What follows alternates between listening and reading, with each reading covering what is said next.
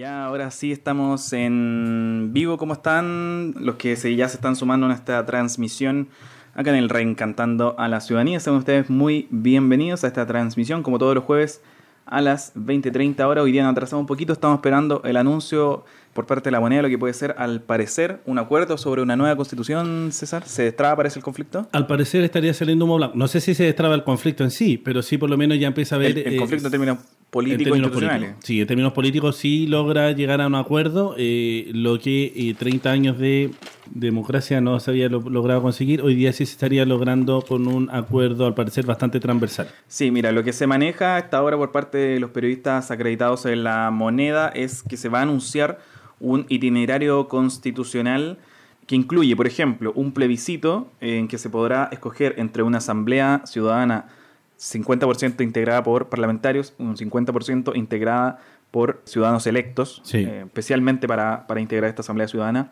Y la otra opción es una asamblea ciudadana, también con este nombre, pero que sea integrada un 100% por ciudadanos electos para este fin. En términos políticos sería la asamblea Una asamblea constituyente. constituyente. Este plebiscito se estaría realizando, o lo que se ha trascendido, se realizaría en abril del año 2020. Contempla, por ejemplo, la posibilidad de hacer esta elección, ¿cierto?, entre Asamblea Ciudadana y Asamblea Constituyente.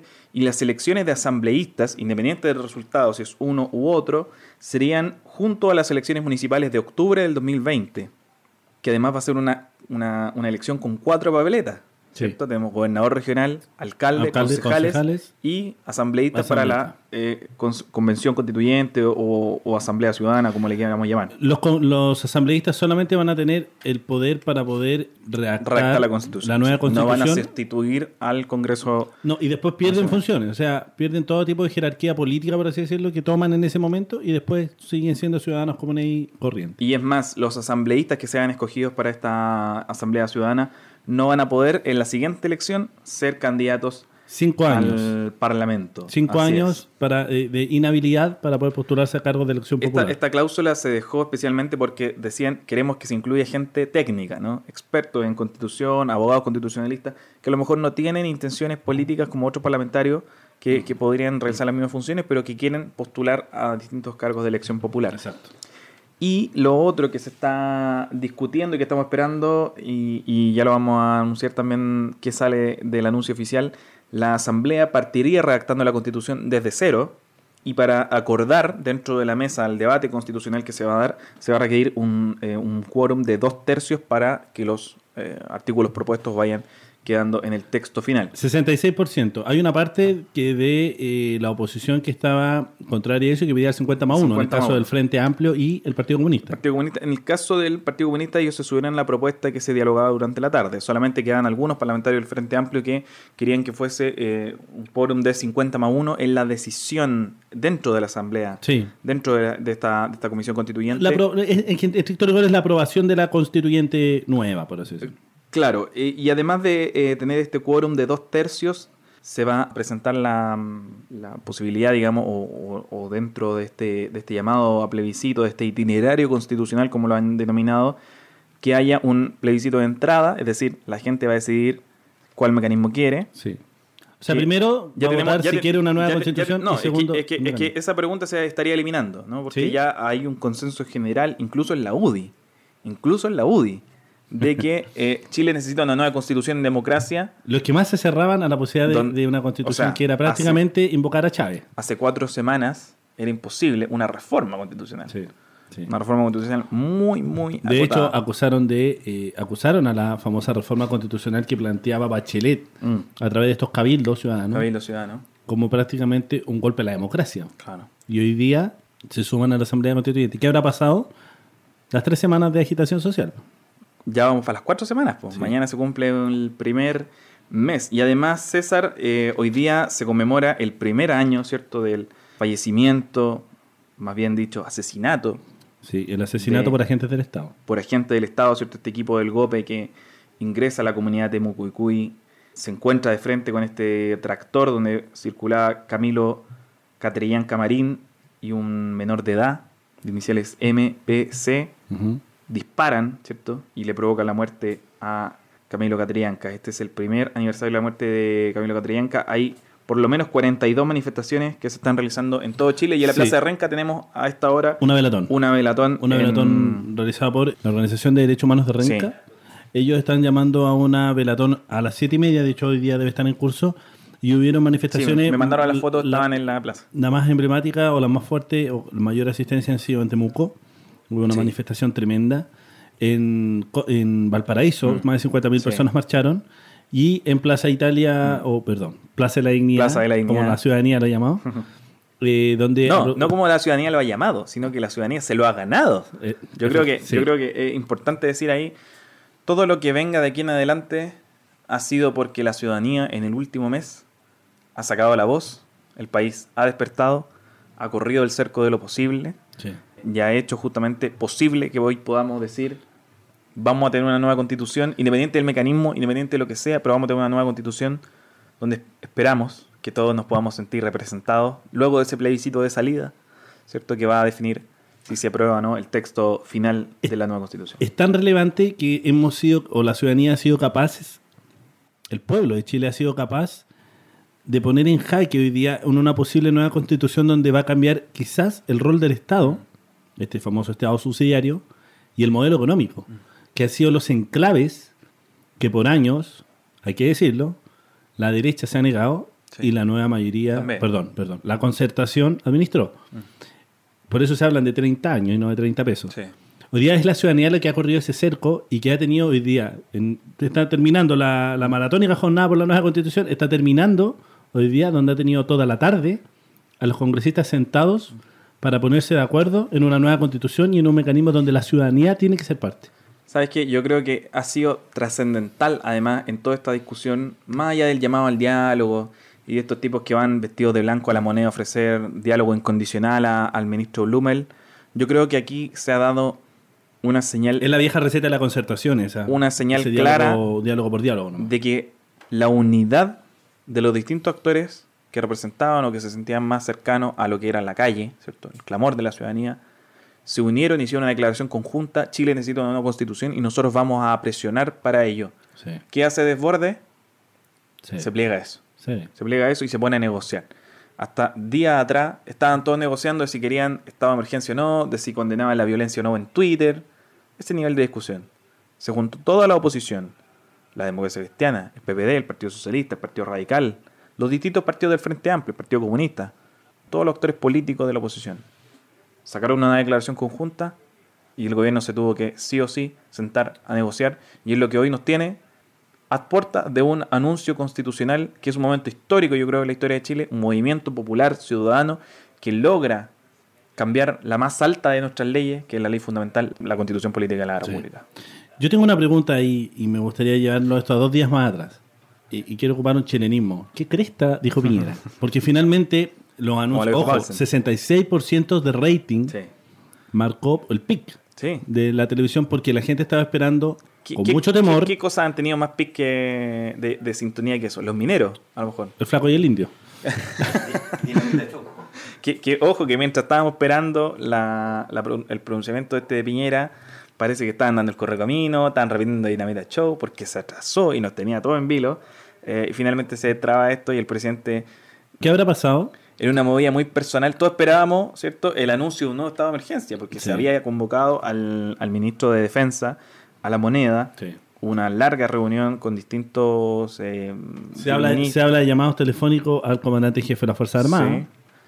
No sé. Y finalmente. ¿Cuál es, ¿Cuál es tu teoría ahí? Yo creo que mi teoría es que eh, no decidieron no ceder, eh, los militares decidieron no a llegar al llamado a Piñera para eh, decretar el estado de emergencia y entregarle atribuciones. Eh, los motivos pueden ser varios. Puede ser de que finalmente eh, si llegaban a salir los militares nuevamente a la calle no iban a ser con el mismo cáliz, podía Claro. ser mucho más complejo, mucho más Mucho violento. más, sí. A lo cual el presidente no sé si le dio las garantías para poder hacerlo y eso tiene que haber dado la posibilidad del rechazo, o sea, tiene que haber dado el, el final rechazo de los militares haber salido a la calle en un posible nuevo estado de emergencia y eso eh, tiró hacia atrás todo. Porque Piñera primero ha- habla como de un voluntarismo bien personal. Él hace política desde lo personal, no Sí. hace política de coaliciones, no hace, no, no hace, no hace política de, de- de conglomerados, él hace política desde él.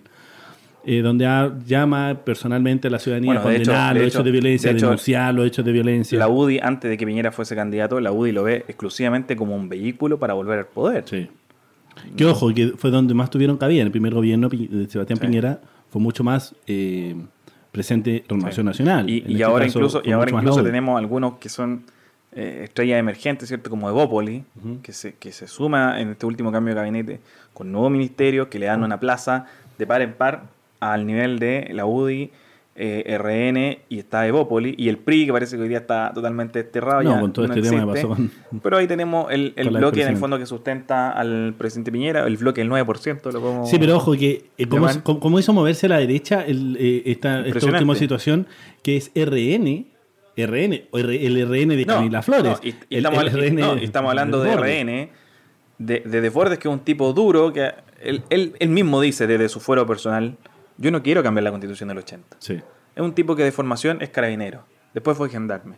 Tiene una, una formación, podríamos decirlo, de una derecha más nacional, Sí. ¿cierto? Una derecha Sí. más... La derecha más del Partido Nacional. Una, una derecha auténtica, ¿no? Esta, esta cosa de somos liberales en lo económico, pero somos unos, ah, unos hijos de en, en lo social, ¿no? Entonces... eh, No, claro. sorprende que Desbordes sea el que en el fondo Y sorprende se que hace se- el nuevo llavero de la moneda. Y, se- y sorprende Y que este Evópoli, que siendo el partido neoliberal por lo económico Mm. y no neoliberal por los principios de la derecha, eh, quienes más reniegan de Pinochet es Evópoli. Ellos dicen, Bueno, y la- condenamos lo- la violación de derechos humanos. Hace cuatro semanas atrás era el discurso, hoy día no lo es, y hoy día se cuadra mucho más con el discurso de la UDI. de la UDI.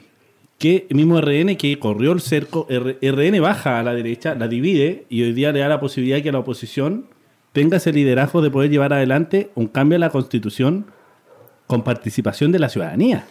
¿Cómo se llama el ministro de, de- de Justicia que tenemos en Chile? Hernán Larraín, Hernán. militante UDI. ¿Cómo se llama el presidente del, de, de Evópoli? Hernán Larraín, chicos, sí. son de la misma, sí. son de la misma camada. sí. Evópoli, más allá de este barniz de modernidad, de que somos liberales, Y que son los de chicos que estamos- jóvenes de de que la, estamos, de la eh, política. eh, Hoy se ha visto que Evópoli ha pasado a un escenario de tener poco peso en la derecha a tener un gran peso en la derecha, o un peso un poco mayor. Pero El discurso era pero- netamente Pero no es un discurso moderador ni conciliador, no. es el discurso de la UDI, renovado. Aquí hay una pregunta. Marlene Soto dice, pero lo estarían negociando sin los adolescentes y los jóvenes.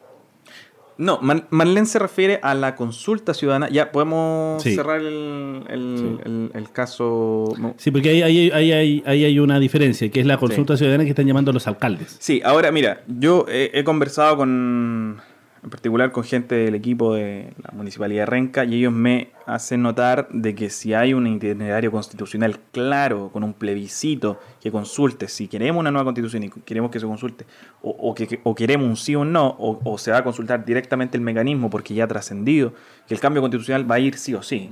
Porque como tú lo decías en CNN, y te quiero felicitar, eh, porque eh, César, eh, partimos un poco acelerados, ¿cierto? Partimos al tiro, no hicimos el agradecimiento al tiro.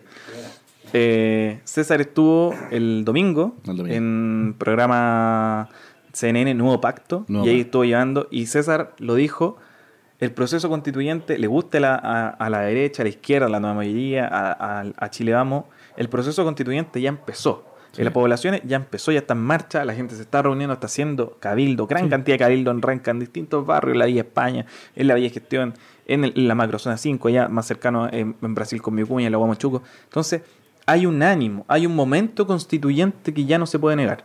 ¿no? Ahora, los alcaldes frente a la negativa del gobierno, de decir, vamos a hacer un plebiscito, vamos a... ¿Están, ¿están parece anunciando? Sí. Sí. De ahí lo vamos a estar revisando. Eh, ante la negativa, ¿cierto?, del gobierno de hacer o no el plebiscito, ellos dijeron, la Asociación Chilena de Municipalidades dijeron, nosotros vamos a hacer nuestro propio Exacto. consulta 300 No vinculante, no 300 y tantas munici- municipalidades se cuadran. Pero habían 176 que decían, vamos. Estaban lo- Y lo que se quería hacer en el fondo era una votación lo más parecida a lo normal. Con, en el caso de Renca se iban a poner a disposición todos los locales de votación, que entiendo que son 15 Sí. locales de votación habituales, 15. con eh, este, urnas, papeletas, eh, delegados de local, centro de cómputo, todo, todo como si fuese una elección, pero sin el CERVEL. Que el Exacto. CERVEL dijo hoy día, nosotros no podemos, no nos vamos a meter. Lo decidieron cuatro votos a favor, uno en contra. eh, no, no iban a auspiciar la, la- la realización de esta consulta. Esta consulta, a mí me parece, y al calor de lo que está sucediendo, fue un antecedente muy importante para, el, para que el gobierno se diera. Pa- no, eh, eso. Porque hoy Eso. la Fue muy consulta, importante para la negociación que hoy día se lleva a cabo. hoy la consulta se ha transformado en un plebiscito para decidir sobre la nueva constitución para Chile y eso es importante y hay que felicitar al alcalde, en- particular al alcalde de Codina, muy Sí. cercano a Sandón, ¿no? Sí. su, su delfín político, está llevando, est- estuvo llevando adelante, y el alcalde de Castro también tuvo una participación en, en esta decisión de llevar adelante esta consulta ciudadana. Sí. Todo indica, al parecer, que si hay una consulta, una, si, si el gobierno define el plebiscito, como lo estarían anunciando en, en un cosa de minutos, la consulta se caería e iríamos directamente a votar con, papel- Al- con padrón electoral, donde se van a incorporar a todos los que no estaban. Y ahora sí va a atender a la pregunta de Marlene. ¿Por qué no estaban los menores de 20 años? Bueno, la última elección presidencial, que fue en octubre del 2017, presidencial parlamentaria del Senado y de la Cámara, y de consejeros regionales. Sí. No lo olvidemos, no lo olvidemos los consejeros Sí, regionales. los cores. Los core.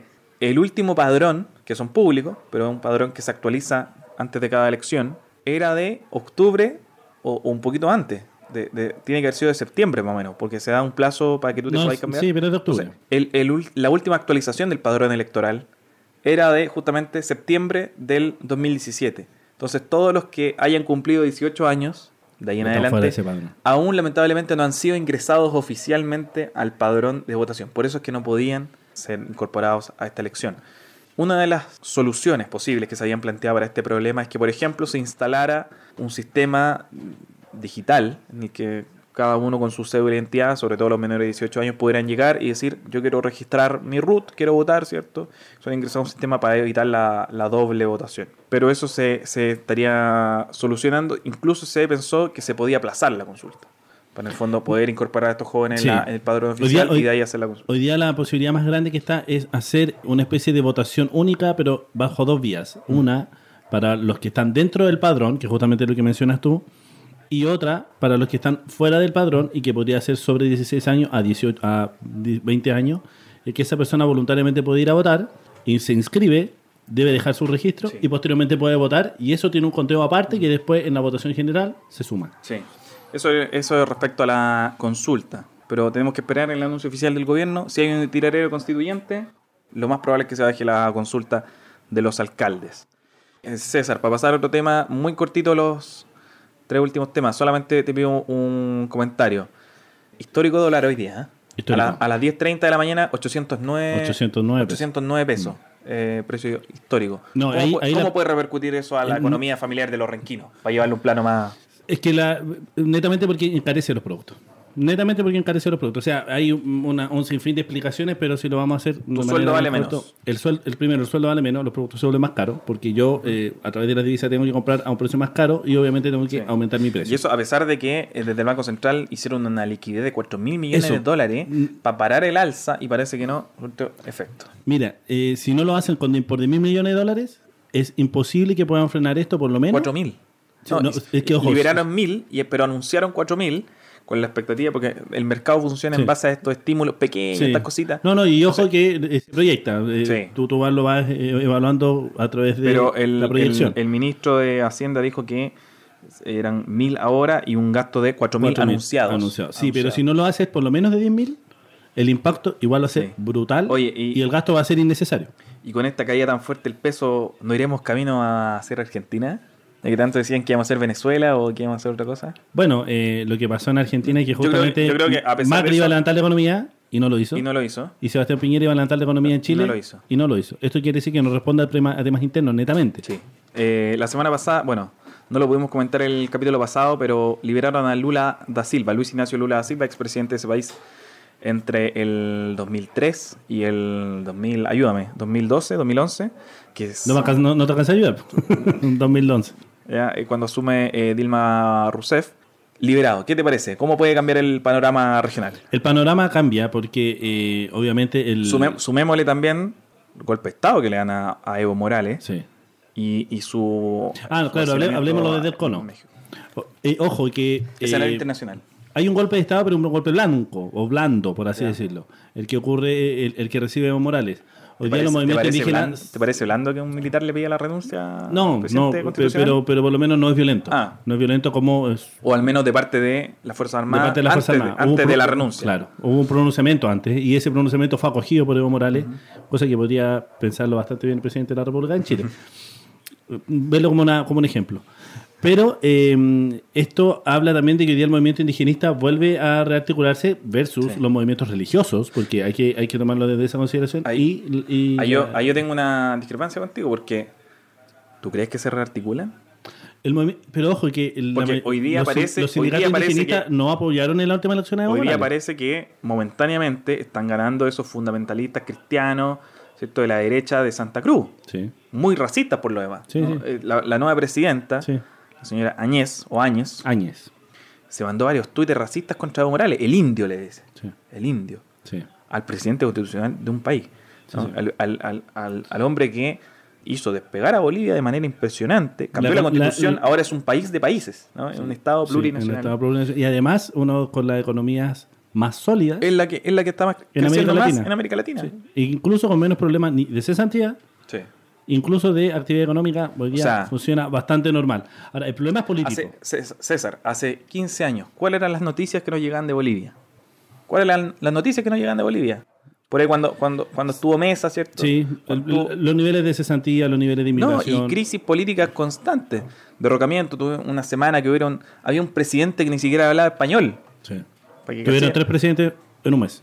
Entonces, O, o tres, o tres intentos de te, presidente en te habla de, un, de una inestabilidad política, de una crisis económica constante, un país muy eh, golpeado no solamente por su mediterraneidad, ¿cierto? Por no tener este acceso al mar, sino que también por una clase dirigente muy poco, eh, muy poco sintonizada con las necesidades de, de la población. Hoy día eso, hoy día eso no, no Yo creo que el escenario ha sido bastante. distinto. Em, Sí, pero eh, lo que a lo que pasa es que Evo Pero- Morales había perdido mucho la adhesión de muchos movimientos indigenistas, sobre todo de los eh, sindicalistas, Mm. que hoy día se rearticulan. Yo creo que Evo Morales no hubiese pasado este problema si no hubiese sido él el candidato, que era lo que muchos a mí me parece que era el momento adecuado para que Álvaro García Linera, que es un intelectual Sí. Poderosísimo Ha estado en América Latina. veces. O sea, tiene una de las bibliotecas más importantes de Bolivia. Ah, eh, estos días se la trataban de quemar.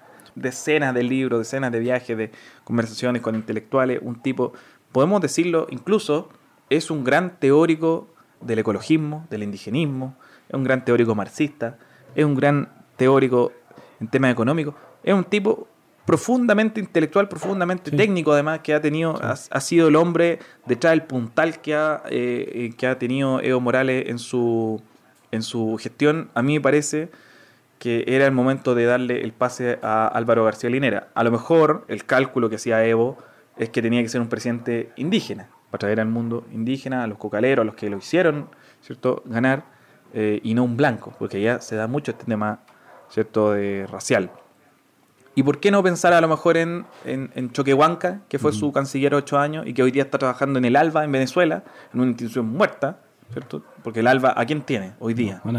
Tiene a Cuba, a Venezuela, a Bolivia y tenía a Ecuador. Sí. Hoy día tiene a Cuba y a Venezuela. Es una institución muerta, lamentablemente, en términos de relaciones internacionales. No, y de liderazgo el ECONOM, no tiene. Nunca tuvo tampoco el liderazgo de UNASUR, por ejemplo, ¿no? que, que tuvo también eh, su auge en su momento y, y logró conciliar a todos los países de América Latina. El ALBA nunca lo tuvo y lamentablemente hoy menos lo tiene. ¿Por qué no pensar en, en un presidente choquehuanca o en un presidente indígena que no sea de Morales? Ahí también, ¿cierto?, está la crítica al egoísmo, al autoritarismo, al personalismo, a lo mejor al caudillismo. Al mantenerse y al tratar de, eh, tuvo- de, de imponerse en el poder son, tanto y que son, tiempo. y que son ya, no- lo, ya, lo, ya lo hemos ido comentando varias veces, es posiblemente la seña más característica de la política latinoamericana. Nacimos de caudillo, todavía nos encantan, ¿cierto? Los, Esperemos que en Chile cambie eso.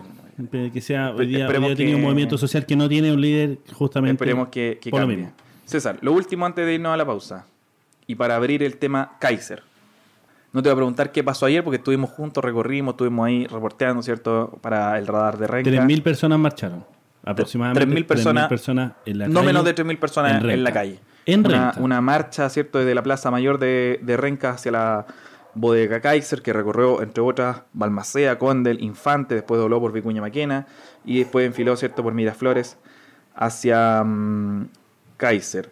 Así que agradecer a todas las personas que estuvieron manifestándose ayer exigiendo verdad, justicia, el esclarecimiento del fallecimiento de los renquinos que lamentablemente perdió la vida en Kaiser y que en breves minutos estaremos conversando también Sí. con uno de los familiares, en este caso de, de Andrés Ponce, uno de los renquinos que lamentablemente tenemos que lamentar su fallecimiento en esta bodega. Y, perdón, y su oscuro, y su oscuro eh, fallecimiento y su nula respuesta institucional para esclarecer la muerte de eh, Andrés Ponce y de los o demás asesinados. Perdón, muertos. ¿Asesinados? Esa es la pregunta.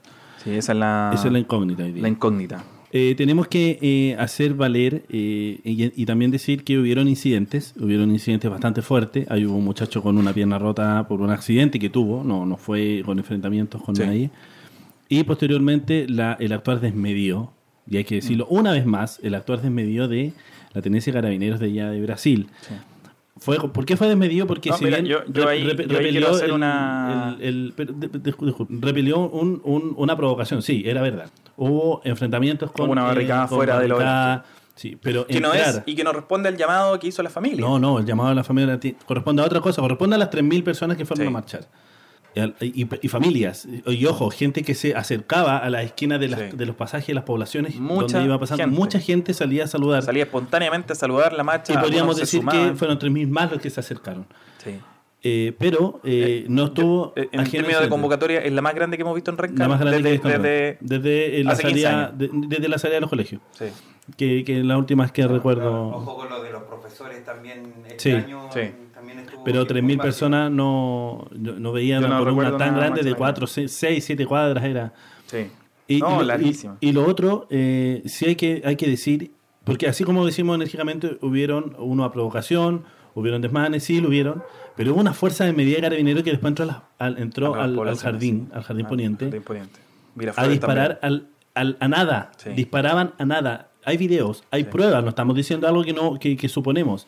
Disparaban a nada, rompieron ventanales y vidrios de casas. Sí. Que, No, de gente que estaba dentro de su casa porque los increpables les decía que se devolvieran, que por Sí. favor no tuvieran esa actitud. Hay una, un, un- un actuar desmedido de carabinero, sobre todo en la séptima comisaría, y quiero, y quiero dejarlo bien patente. Han habido incidentes con organizaciones de derechos humanos dentro de la comisaría Sí. por no querer dejar ver a las personas que están siendo arrestadas. Mm. Y ojo, organismos de derechos humanos y abogados que tienen todas las atribuciones de representar a una persona o poder ver a un detenido. Se ha negado completamente. El comisario Juan Reyes, y me hago responsable de mis palabras, se ha negado rotundamente. Y ha tenido Que es el mismo que tenemos una foto pegada en la plaza de el de- carabinero disparando. cuando él debiese dar la orden, pero sale disparando Sí. eh, perdigones y no al suelo. Por Hay ende, nueve niños heridos esa jornada. Sí. Entonces es, brutal. Ayer hubieron detenidos y hubieron nuevamente baleados y no eran los pies, Sí. eran los brazos, era la espalda. Bueno, nosotros Eh, mismos sentimos como rebotaban los perdigones. Los perdigones en la, en la- en lo- en lo- en la reja. en la reja. Entonces, eh, llamar también a hacer un llamado enérgico ambas partes. a, a ambas partes. No, no provoquemos porque ellos tienen la fuerza, Ellos ellos, tienen la ellos fuerza. tienen las falas. Y, no, y además no tienen el criterio para actuar bajo procedimiento. Por ende, condenamos enérgicamente el actuar de carabineros Sí. de la- séptima comisaría de Renca Y un- y del retén de carabineros de un llamado también a todos los jóvenes renquinos, a todos los que participan de este tipo de manifestaciones. No provoquemos. No, no, no somos como ellos. Exacto. No Y- caigamos en eso. Y ojo que Mantengamos el movimiento social de la forma más limpia y pacífica, porque como lo estamos viendo, y parece que lo vamos a ver en unos minutos más, ya estamos logrando grandes cosas con grandes este movimiento cambios. Grandes cambios. Independientemente de los matices y los bemoles, que hay cosas que a mí o a ti nos pueden parecer o no, la ciudadanía ha dado este gran paso. No son los políticos que se están juntando ahí, eh, es la ciudadanía. Sí. Y además, jóvenes, ustedes que dieron este gran salto al torniquete que hoy día hicieron posible Mm. este gran sueño Es de que posiblemente es de ustedes y lo necesitamos vivos para eso. Sí. Así que nada, César. eh, vamos a ir a una pequeña pausa musical. Volvemos en minutos. Volvemos en minutos.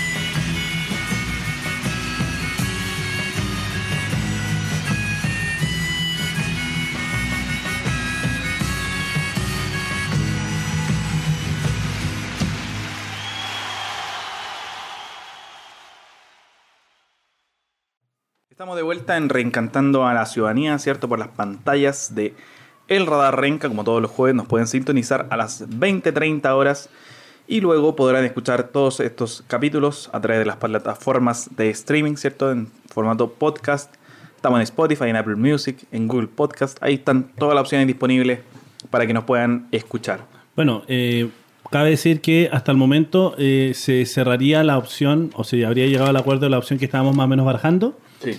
Eh, un eh, Plebiscito un en plebiscito abril. de entrada que pregunta 50% eh, parlamentario, Parlamentario. 50% ciudadanía para un cambio de constitución o eh, asamblea constituyente.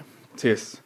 Así que eso sería en abril del próximo año. Hasta el momento ese, es hasta el momento lo que se dice y la información que tenemos de Sí. este acuerdo parlamentario para el cambio o una nueva constitución.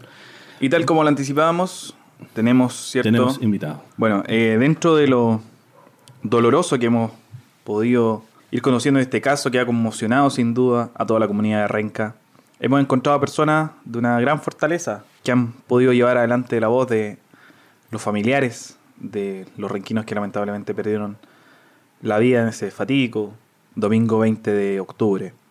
Nos visita esta semana y vamos a conocer también el testimonio de Guillermo Coronado. ¿Cómo estás, Guillermo? Bien, gracias. Guillermo es eh, familiar, primo entiendo, ¿cierto? De Andrés Ponce Ponce, un vecino de la comuna que César conoció Sí. también. Nos gustaría, antes de entrar ya en la materia de conocer eh, en qué va el caso, ¿cómo podrías definir a Andrés? ¿Cómo era Andrés? Su casa, su familia, contigo. Em, bueno, Andrés eh, era, un- era una persona muy, muy de piel, muy familiar y muy amigo de su amigo. En él, la verdad que no existía la envidia, el, el rencor o la maldad. Por ejemplo, en casa yo siempre lo retaba o discutía con él o le buscaba pelea, pero él solamente se daba vuelta con una sonrisa y se iba. No, no, nunca lo vi pelear con nadie, nunca lo vi discutir. No, era una persona muy buena. Muy buen papá, muy buen nieto y muy buen primo, muy buen amigo. Por lo cual me di cuenta en el Padre funeral. de una niña, Sí, de 13 años. 13 años. Te lo pregunto a lo mejor un, un poco más personal o familiar. ¿Cómo han podido de alguna forma recomponerse, continuar? ¿Cómo han podido asimilar la partida de Andrés como familia? Em, como familia aún no lo asimilamos porque es el primer velorio que tenemos en la familia. Yo tengo aún a mis dos abuelos vivos y cuesta mucho. Fue una partida como muy repentina. Salió el día domingo habitual, que salía, no sé, a las ferias libres o a los cerros. Y no volvió más hasta que lo trajimos en un cajón. Entonces cuesta asimilar. Todavía no lo creo. Parte de mi familia tampoco. Yo compartía pieza con él y no sé, a las 7 de la mañana sonaba el despertador, yo le tiraba un peluche y como que cuesta ahora eh, despertar a la misma hora y ver que la cama está estirada o que él no prenda la tele o que él no apague la tele. Pero aún no, aún no, no lo creemos y cuesta mucho. Si pudiésemos hacer de alguna forma una reconstitución de lo que fue ese difícil domingo, no solamente para, para, lo- para tu familia, para la familia de estos cinco fallecidos, sino que para una comunidad completa, ¿cómo fue ese domingo para ustedes? Eh, la verdad que Para nosotros fue un domingo normal, por, en teoría, porque no pensábamos que Andrés estuviera en las bodegas de Kaiser. Como le dije anterior, los días domingo habitual, él se levantaba Mm. e iba a las ferias. Yo me lo encontraba siempre en la feria Colo Colo, en, Sí, en la cancha de la Colo Colo, varias veces estuvo ahí com- compartiendo con el Mandy, con, con los chiquillos. y justo ese día domingo había feria en Vicuña Maquena, que ahí cerca vive la, la madre de Andrés. Entonces, o iba a la feria o iba a la casa de la madre de Andrés para pasear a los perros. Entonces mi tía me cuenta que ese día igual lo, lo echó de menos de que no fue porque ella paseó a los perros y desde la plaza se veía el humo de Kaiser, pero jamás pensó que Andrés estaba allá. Ya como al caer la noche nos empezamos quizá a preocupar un poco porque él siempre llegaba, en cualquier estado, pero llegaba. Y ya el día lunes, cuando no llegó y vimos su cama estirada, llamamos al trabajo y tampoco había llegado. Y tipo, no sé, una, dos de la tarde, empezamos la búsqueda.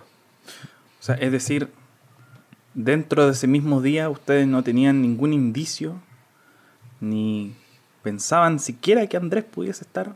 No, pensábamos que estaba en la feria o con su amigo y que iba a llegar tarde, como siempre, a, a- a comer. ¿Cómo es que podemos entender que este joven pacífico, muy de familia, muy amigo de sus amigos, como lo definías tú, se encontrase dentro de la bodega de Kaiser? ¿Cómo lo ven ustedes como familia versus la versión oficial que todos conocemos? Me da extraño. Lo que sí, a Andrés le gustaba mucho eh, Era mirar. curioso. Era muy Curioso. curioso. Di- El día sábado, cuando empezó el primer toque de queda, él, no sé, andaba, creo, con amigos por aquí, por Conder o por alrededores. Y no sé, había una barricada, se acercaba, se sacaba una foto y colocaba, o sin micro, cómo voy para la casa.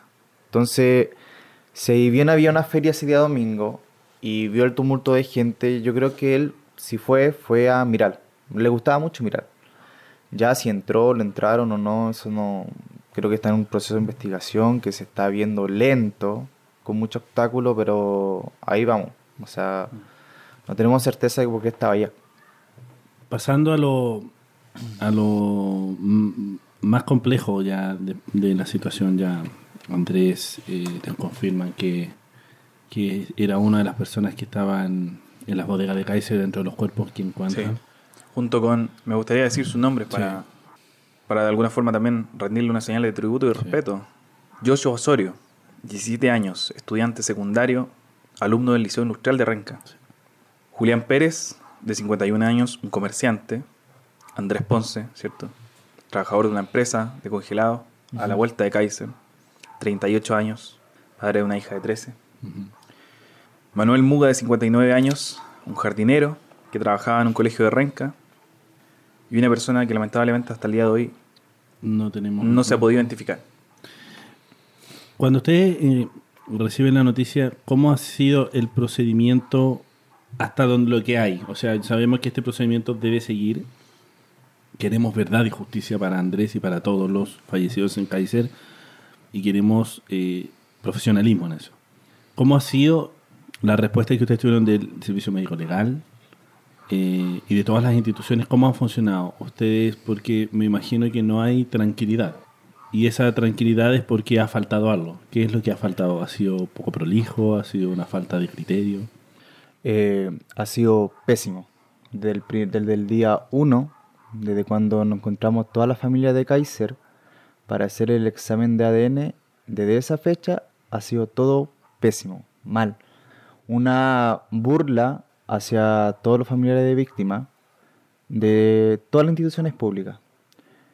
Eh, Durante la semana, el Servicio Médico Legal, antes de notificar a la madre de Yochoa, nos notificó a nosotros primero indicando que el examen de ADN había dado positivo y que vinieran a retirar el cuerpo de Yocho.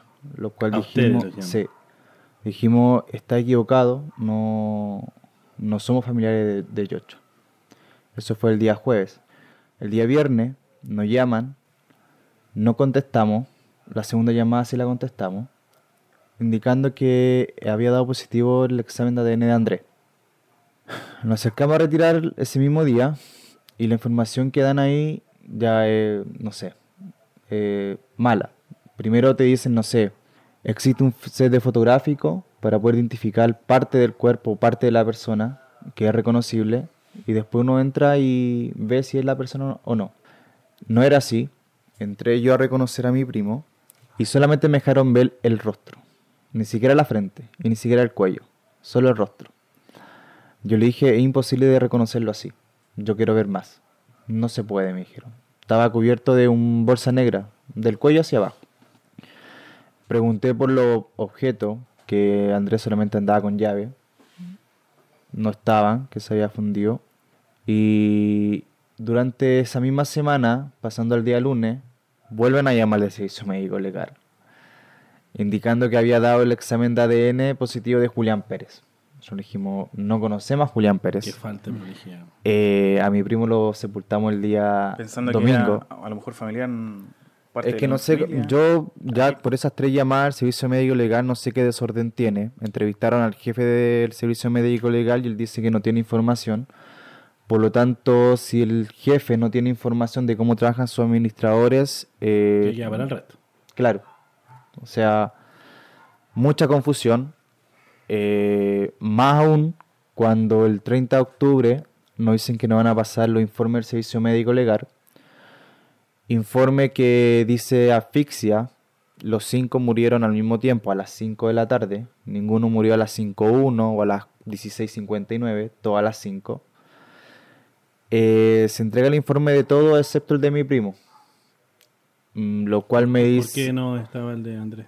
No estaba el de André porque había que ratificar, no sé qué, el nombre. Porque todos los cuerpos habían llegado como NN. Pero como todos murieron la misma fecha, la misma hora, y el examen de, ADN no hicimos el mismo día, toda la familia, no sé por qué el de Andrés no se había ratificado. Lo cual del 30 me lo entregaron recién el 8 de noviembre. Bastante día después de toda la otra eh, familia. Entonces de ahí ya el desorden del servicio médico legal es absoluto. ¿Cuál fue la explicación para dar un informe 7 o 8 días después? No, ¿Resto de la ninguno. Yo coloqué un reclamo en el servicio médico legal porque le señalé lo mismo, que el 30 no habían pasado el informe y los funcionarios del servicio médico legal dijeron, ¿sabe qué? Pues ponga un reclamo y listo. Ni una aplicación más. Coloqué el reclamo, O sea, ni siquiera por sensibilidad que No. pediste un, un familiar. No, no, no es una compra que yo hice que, que, que no sé, que no era el producto que yo necesitaba. Estamos Hay- hablando de una cuestión súper delicada. Sí, que, que- que tiene que ver con, con sensibilidades, tiene que ver con personas. O sea, Ahora- la, la respuesta era pongo un reclamo. ponga el reclamo. Lo cual puse el reclamo, el informe me llegó el día 8, me contestaron el día jueves creo, el mismo día 8, no recuerdo. Yo el reclamo lo puse el día 4 y como respuesta me dicen que el informe estaba disponible el día 4 de noviembre, que fue el día que fui al servicio médico legal. Y me lo entregaron recién el 8. Entonces el servicio médico legal yo no, no sé cómo trabaja. Guillermo, si, si, si continuásemos con esta reconstitución de los hechos ocurridos en la bodega Kaiser, ¿cómo explica la autoridad o los entes encargados, llámese bomberos, carabineros, PDI, el ejército que también se hizo presente? Se hizo? ¿Cómo es que ese local se quema y cómo es que fallecen estos cinco ranquinos todos juntos en una posición atípica, como lo indica el informe de bomberos? ¿Cómo ocurre eso? Y por lo demás, que tienen dos vías de escape. En el lugar donde encuentran los fallecidos hay dos vías de escape. Y hay una puerta trasera incluso para Sí. poder eh, haber podido escapar. Y, y enlazándolo al tiro con la, con la siguiente pregunta. ¿Hay elementos defin- defini- definitorios de alguna forma que nos lleven a pensar que esto no fue solamente un accidente? Sí, totalmente. Por ejemplo, nosotros esperábamos el informe de, de bombero, esperábamos un informe Contundente. explicativo, pero... Y el informe se dice solamente que el incendio se comienza en el primer piso, zona norte, producto de que nos señala, solamente que se inicia ahí. ¿No indica la causa? No, no indica si es O por sea, podría haber sido... nada, por cortocircuito, cortocircuito. nada. Generalmente los informes de bomberos eh, dan una explicación por lo menos aproximada del motivo del incendio. No, y pueden, sa- y pueden saber, pueden tomar muestras y decir, Aquí, Aquí hubo, por ejemplo, alguien que dio vuelta un bidón de benzina y prendió Claro. esta cuestión. Si hay, si hay, si hay no existió, o sea, acelerantes. no hay una no, causa. No, porque en el... A ver, yo fui a Kaiser cuando desapareció mi primo el 20. Yo fui la misma semana el día miércoles. Kaiser todavía seguía en llama. Y yo me metí a ver porque había mucha gente que se metió. El sitio del suceso jamás se cercó. O sea, la explicación que nos dieron que el mismo día 20 de octubre se hizo la investigación pertinente. Murieron todos por asfixia. Y como no había más que investigar, el sitio ya no era criminalístico. Por lo tanto, se le entregó la llave al dueño de Kaiser eh, domingo a lunes de madrugada. Y dejó de ser un sitio. Dejó de se- ser un sitio del suceso, no investigaron nada, no. nada. Yo me metí y varias gente se metió, y yo creo que varios familiares de la otra víctima también. Y nosotros encontramos acelerantes, muchos tipos de acelerantes. Encontramos bidones que están aplastados con el pie, lo cual tenían agujeros en la tapa. O sea, uno lo presiona y sale. Encontramos eh, resto de paño de papel que todavía tenía el olor a diluyente. Con, bueno, y los envases salían sobre el 70% casi todo. Estaban ahí todavía los... los- los- Todavía no se levantó nada. No... Y, y el informe de bomberos indica que simplemente ocurrió un incendio. Es que no- en todo el informe no, sal- no salen esos acelerantes. Preguntamos que por qué no se lo tomaban. O sea, por qué no se tomaba como prueba. Y como respuesta nos dijeron si Kaiser tenía como la certificación de que tenga ese producto, no habría más que investigar. Pero me parece extraño que una ropa de... O sea, una tienda de ropa de... Por lo general interior tenga acelerante. ¿Con qué motivo? ¿Con, qué fin? Sí, sí. Aparte que Kaiser, no sé, no es de, es de concreto y de fierro. La parte de arriba, eh, el piso es de cemento y donde estaba más negro, como donde había fuego, es donde estaban los cuerpos. O sea, como dices tú, pudieron haber escapado por la escalera derecha, izquierda o pudieron haber saltado eh, hacia abajo. Pudieron haber salido por la puerta de atrás, lo cual señalaron que esa puerta se cerró. No sé por qué se cerró o quién la habrá cerrado. Y la parte frontal de Kaiser, donde está la oficina, el segundo y primer piso, están intacta. Nosotros como familia y como la- hablando de las demás familias tenemos muchas dudas, porque ya si parten diciendo que no quedó nada del incendio, como que fue tan brutal, tan, tan desastroso, ¿por qué no estaba todo quemado? En el primer piso todavía hay ropa interior de Kaiser quemada, y está quemada alrededor. Hay papeles, hay cartón de Kaiser que están quemados alrededor. No, no, es- no todo es ceniza. Claro. ¿Cómo es posible que los cuerpos se quemen a ese nivel cuando los productos todavía no estaban quemados a ese nivel? Aparte que, ¿por qué tampoco eh, funcionó la alarma de incendio? O sea, si una empresa grande mínimo de tener alarma de incendio, ¿por qué no funcionó? ¿Desde cuándo fue la última revisión? O sea, las cámaras de seguridad, ¿por qué dicen que están derretidas? No hay un disco duro, no hay una nube. O sea, en el siglo... Pero se eh, pueden derretir las cámaras de seguridad o las cámaras de grabación, pero la ropa interior no se quemó completa. Exacto. En ese sentido, no hay ningún registro de lo que fue el incendio, salvo el registro de cámaras de vecinos que grababan del frente. Solamente los videos que andan en redes sociales. Registro de cámara de Kaiser, tan derretida, no hay nube, no sé si trabajan con una empresa externa que preste servicio. Por ejemplo, la declaración del funcionario de carabinero que hace el acta de, el- de la denuncia, que señala que los cinco cuerpos no pertenecen a, lo- a trabajadores de Kaiser, de dónde sacó esa información, a quién llamó, llamó al gerente, vio la lista de trabajadores del día domingo, cómo él asegura que no eran trabajadores. Eh, Sí, sí, además, nosotros- además los nosotros- cuerpos estaban todos como NN inicialmente. Claro. o sea, nosotros, es más, nosotros tomamos con- contacto con una trabajadora de Kaiser y se le realizó esta consulta. Tú fuiste llamada en- el momento o el día después en que se produce este incendio para corroborar que estuvieras bien y descartarte de la lista de, de los posibles trabajadores de la empresa y no los llamaron, no los contactaron. No. O sea, esa aceleración es totalmente, esa aseveración es totalmente apresurada. Ajá. Al igual que también afirma que se encontraban los cinco saqueando. O sea, él, no sé, Él los vio, hizo una, indi- una indivi- indivi- individualización de cómo andaban vestidos, estatura, color, nada. O sea, ¿Hay alguna persona que haya salido de Kaiser herido? ¿O con algún Sí, rasgo es- de es- es un haber tema. estado dentro del foco del incendio y que haya podido escapar? Hay, hay, hay un, siempre cuando hay personas que fallecen por incendios, siempre hay una víctima dentro de heridos. ¿Hay heridos? ¿Ustedes tienen alguna información de personas que, no sé, que salieron quemados, que después dijeron, sí, yo estaba dentro, me quemé, en realidad ellos se quedaron atrapados? O eh, yo dentro del incendio logré sacar algo de, de cosas en un saqueo y, y me, y me quemo. no, no hay registro. El mismo patrón que siguen todos los supermercados, todas estas grandes tiendas a nivel nacional, que se consumen de forma automática, pero en un segundo todos mueren calcinados por asfixia y ni uno sale herido. No hay ni, un, ni una persona con quemadura, ni una persona que vio, todos mueren. Y mueren de una forma eh, rápida. O sea, los incendios más rápidos que he visto son los de bodega, que se consumen en uno o cinco minutos. Y no son de, no son de madera, como para que se consuman tan rápido.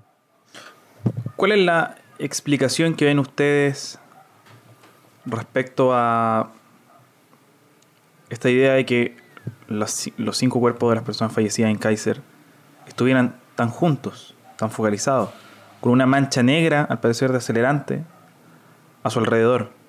Y lo más preocupante, en una posición Que no es común. que no es común para un incendio, que tal como lo indicaba, nosotros tomamos también contacto con, con bomberos, decían lo más común en este caso las personas traten de protegerse, La posición una, fetal. una posición de defensa, ¿cierto? Frente, frente al fuego. Y ellos, sin embargo, sea Yocho, Julián, Andrés, Manuel y esta otra persona que no, ha sido podido, que no se ha podido identificar, parecía como que estuviesen Acostado con mano acostados, Mano arriba. con sus manos estiradas. ¿Cómo, ¿Cómo se explica eso? ¿Cuál es la teoría que tiene al menos la familia? ¿Compartes tú a lo mejor la visión que tiene, por ejemplo, la, eh, la hija de, de, de Manuel Muga, que ella dice directamente a mi papá lo mataron en Kaiser? Totalmente. Eh, preguntamos eso también, lo de los cuerpos. Yo creo que todos fueron torturados quizá abajo, en, el- en el- la parte frontal de Kaiser, que no estaba quemada. Que curiosamente el día martes se quemó y habían solamente carabineros, no habían civiles, pero se quemó parte quizá de la evidencia que ya no, ese, sit- ese sitio ya no sirve para nada. Sí. Eh, preguntamos el tema de los cuerpos, lo cual nos, dijim- nos dijeron que no era re- re- eh, relevante. Que una persona en un incendio podía morir de distintas formas. Y cuando nos empezaron a explicar el porcentaje de monóxido de carbono, dije a él, espera. O sea, si estos están con el 30% de nuestros familiares, y si produce mareo y vómito y poca visión, yo no voy a salir de un incendio mano arriba, o con las manos en la nuca. Yo voy a salir tapándome la boca y con una mano viendo dónde hay una pared o una salida. Y como hay un balcón, que le- hay un cuerpo que está cerca del balcón, me pude haber caído. Y me pude haber salvado quizá. Todo fracturado y quemado quizá, me pude haber, sal- me pude haber salvado. Pero todos los cuerpos están En, en, en el sector, posición en el extraña. sector este central donde, donde está esta, esta abertura en el galpón no hubo incendio. En, en el segundo piso. en la caída. No, la caída no hay rastro de incendio, o sea, ni siquiera de quemadura es el cemento. El, el- los cuerpos están en el lado sur, segundo piso. El informe de bombero dice que el lado norte, primer piso, empezó el fuego. Y sí, y ahí hay mucho derrumbe, y ahí todavía hay ropa de Kaiser, Mm. pero en el lado sur no hay nada. O sea, está derecho hacia la puerta. Estamos, estamos en, en vista de un, una especie de foco independiente del fuego principal. Sí. Que es Eh, donde fallecen. totalmente, claro, y si uno, no sé, yo veo que el fuego empieza atrás, yo salgo, no me voy a quedar ahí Sobre todo cuando que el fuego es- venga. Una, la posibilidad de ver, por ejemplo, mucho humo, mucha gente posiblemente corriendo. ¿Cómo no reaccionar, cierto? Claro. Si lo que pasa es- dicen que cerraron la puerta y lo- es lo más seguro. Sí. Dicen que escucharon gritos. Yo creo que los gritos no venían del segundo piso, venían de abajo. Sí. Porque uno entra a la parte frontal de Kaiser y la oficina que estaban en blanca, el mismo video de Carabinero, eh, la puerta que te da con la parte de atrás donde estaban los cuerpos y la parte de delante donde no está quemado, no es de concreto. O sea, si son cinco hombres y los cinco son medianamente robustos, pudieron haber pegado con su propio cuerpo, haber, sa- haber rompido esa puerta y haber salido por, la, por al frente de Kaiser. Pero no, todos están mano estirado. O sea, el informe, no sé, hay mi primo tiene eh, resto metálico en el glúteo izquierdo. Yocho tiene un agujero en la décima costilla. Sí. Algunos tórax, tienen sí. fracturas. Fractura. Entonces, es extraño. Eh, es- eso quería preguntar. eh, hay un informe, oh, perdón, hay una investigación eh, y una noticia que tira interferencia hace unos días. Sí. Primero, interferencia es quien hace, es quien revela eh, los agujeros en el tórax de Yochoa. Habla de tres agujeros. En el caso de Andrés, hace unos días ayer, yo tuve la noticia, habla de que hubo un posible cambio de- de- de- de cuerpo y además habla de tres elementos metálicos en el cuerpo de Andrés, que supuestamente era el NN. Que, Sí, eh, conversé con el chico de interferencia. Yo creo que en el informe de Andrés, yo creo que se perdió por el día que va, por los días que pasaron. sí. Y sí, nosotros sabíamos que había un quinto cuerpo que no estaba reconocido, que tenía la eh, los fragmentos metálicos, un agujero en el pie y un tatuaje en la espalda.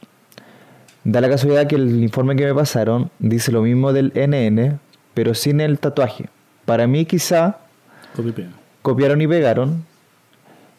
Y bueno, y eso es como la incertidumbre que tenemos los familiares de Kaiser con toda esta equivocación del servicio médico legal, si es o no es los cuerpos que nos pasaron.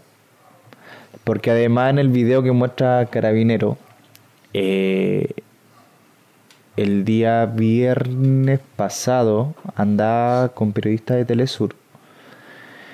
Y como dice que el incendio fue tan, tan fuerte que no quedó nada. No quedó nada. No sé cómo me, me pueden explicar eh, fiscalía o no sé, o el- lo, que, lo que hicieron los peritajes de que los cuerpos llegaron desnudos. Se encontró un resto de pantalón en el último cuerpo del video. Pantalón que estaba eh, cubierto por mucho escombro. Empezamos a, escalvar. Y había un resto de pantalón pegado en el cemento. Pegado. Lo sacamos eh, había resto de boxer, habían unas llaves, un cable USB que no estaba quemado, o sea, estaba quemado, pero así, y moneda.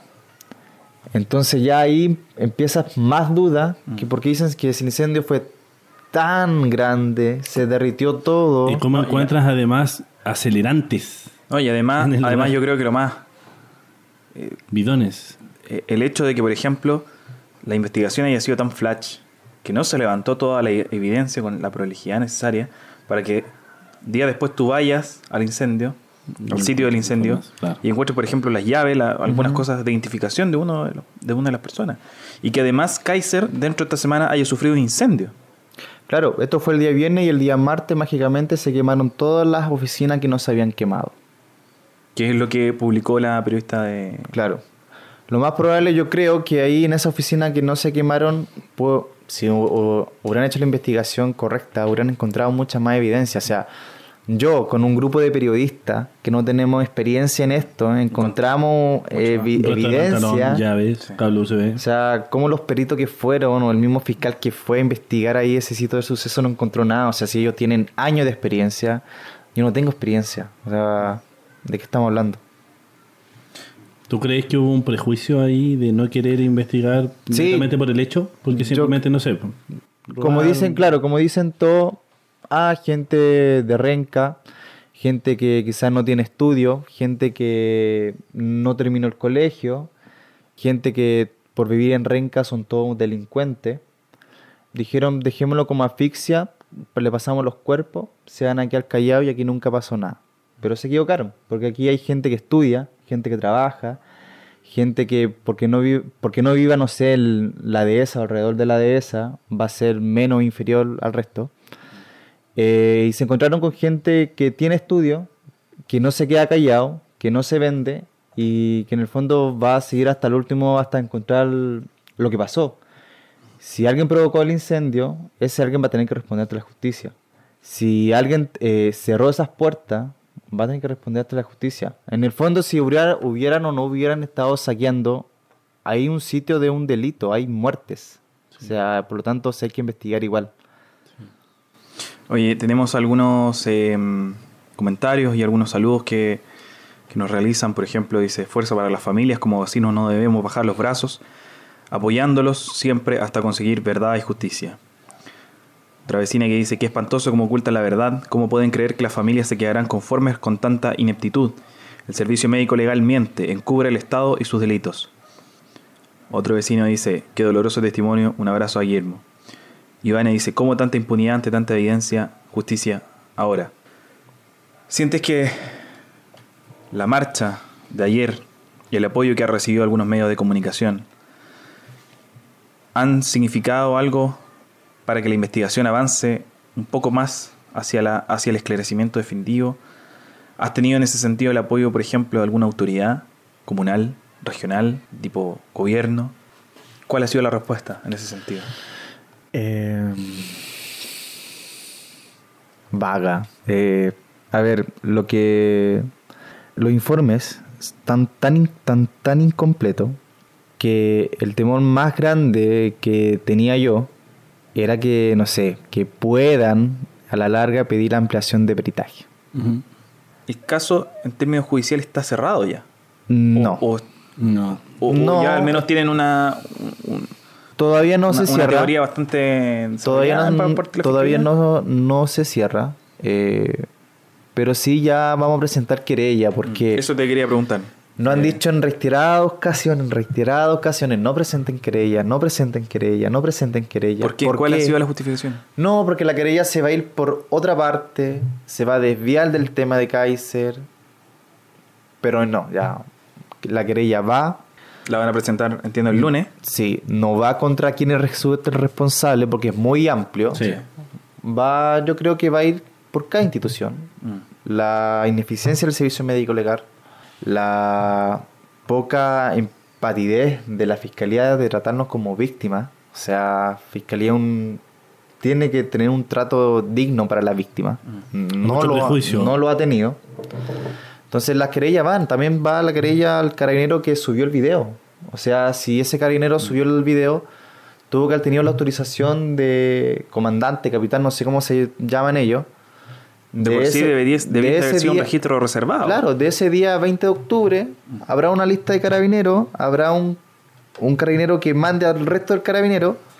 Y que Y- mandató que fuera alguien a ver. Claro. Claro, y si van carabineros a ver el sitio del, del suceso y graban, tiene que tener la autorización del- de, ese carabin- de ese carabinero mayor. Entonces también va para allá la querella. Y además de los peritajes. No, si los peritajes son, para mí todos los peritajes copiaron y pagaron, todos miden 1,65. Todos pesan 55 kilos. O sea, lo cual yo pregunté, ¿por qué es eso? Es que el fuego te reduce. Yo Pero mido, uno- igual. yo mido unos 65. Peso cuánto? 50, 60 kilos. O sea, si me pasa lo mismo, voy a pesar si es 10, eh, 10 kilos. Entonces, como absurdo todo. ¿Dónde está el acento de la familia? Yo no sé si con el resto de los familiares han actuado como una. han tenido algún grado de coordinación. ¿Cuáles son los pasos a seguir en este caso para ti como representante también de la familia de Andrés Ponce? ¿Qué viene ahora? Eh, empezar de cero. O sea, yo creo que hasta los exámenes de ADN están alterados.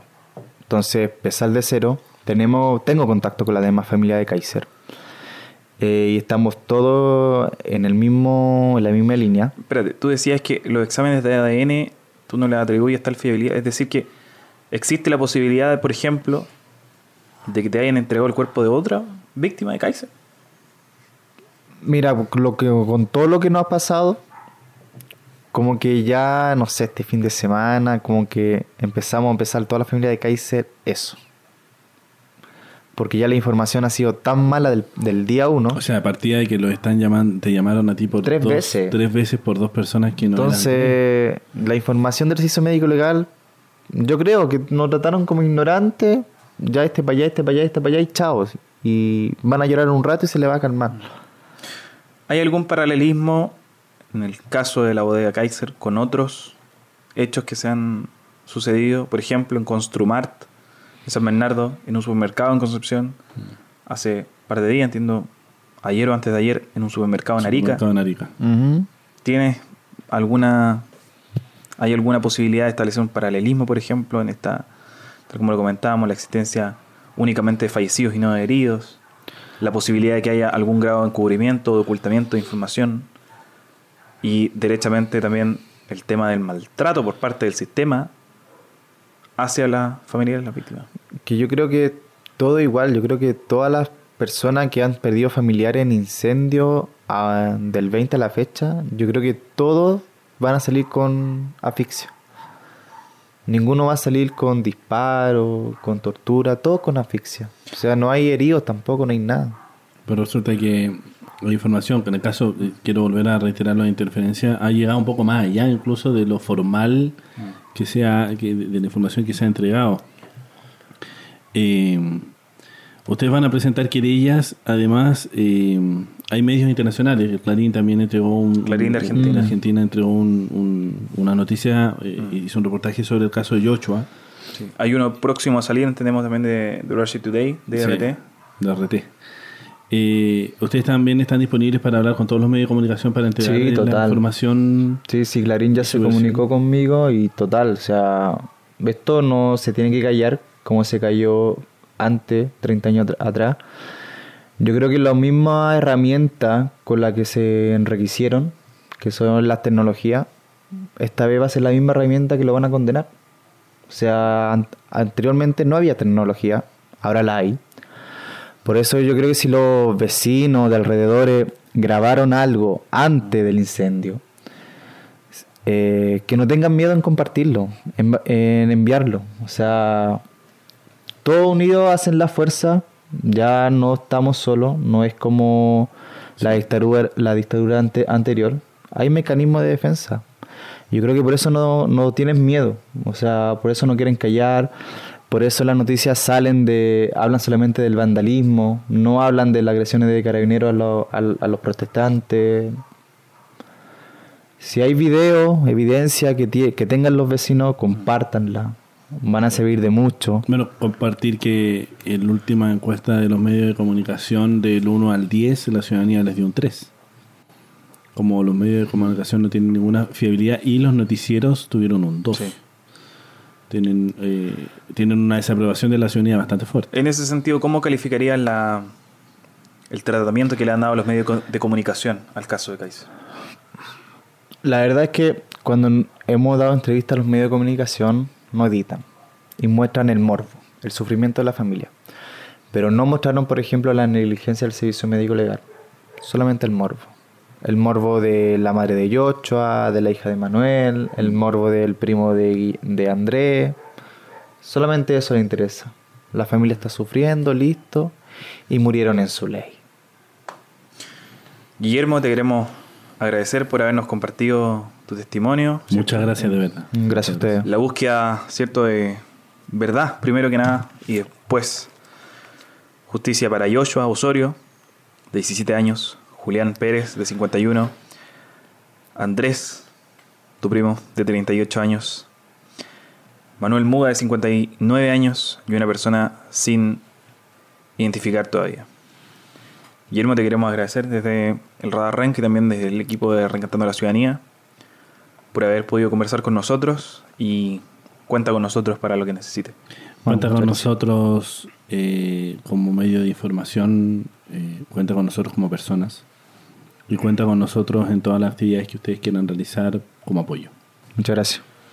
Agradecemos entonces su sintonía a todos aquellos que nos estuvieron siguiendo, Comentando también. comentando también.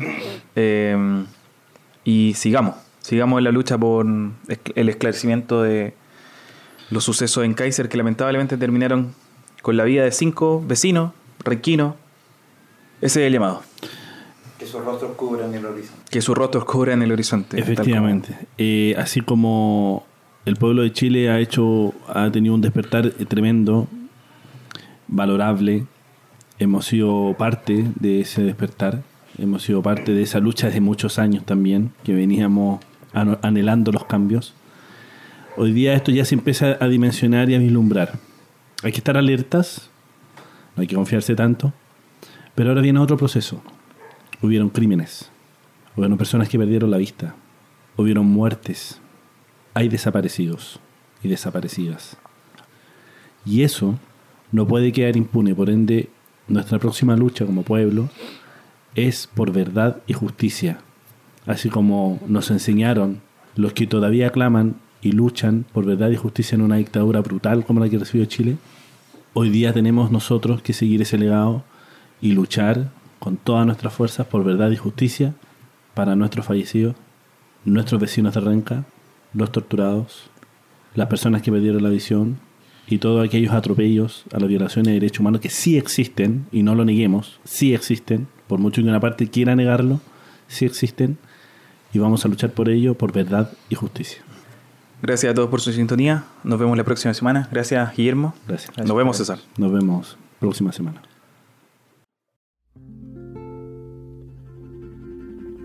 The valley is hushed. The flowers are all dying. The meadow is white with the winter snow.